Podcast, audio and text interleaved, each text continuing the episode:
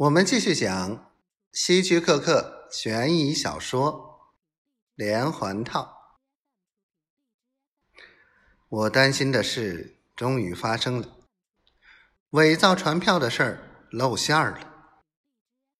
当时我是里心里十分害怕，全身哆嗦着，以至于查理说了什么，我也没弄明白。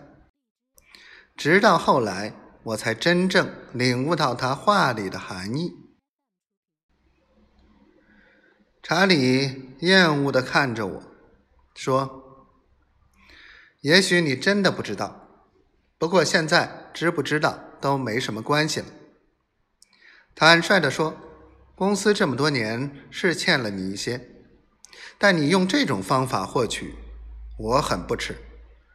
现在我也不逼你。”如果一周后你能自动退回那些款子，我再向总部报告，并保证公司将不予追究你。谢谢。我机械的说完这两个字，就默默的向外走去。等等，查理招呼住我。你不用担心自己不上班会有什么影响，我会向部门里的人解释说，就说你去度假了。不过你要把办公室的钥匙留给莎莉。知道了，我灰溜溜的退了出去。当我把办公室钥匙交给莎莉时，她平静的说：“我感到很难过。”但是我没有办法，真的。我知道你是没有办法。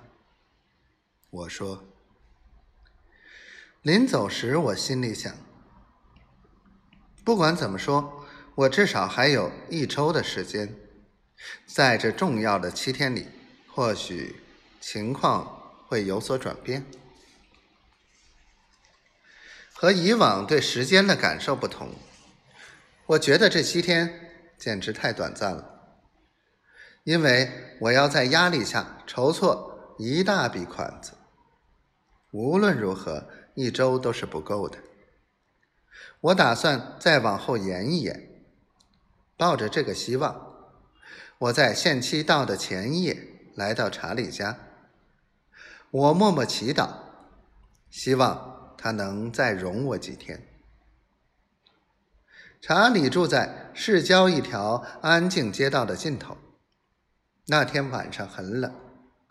当我站在他门前按门铃时，浑身上下都在颤抖。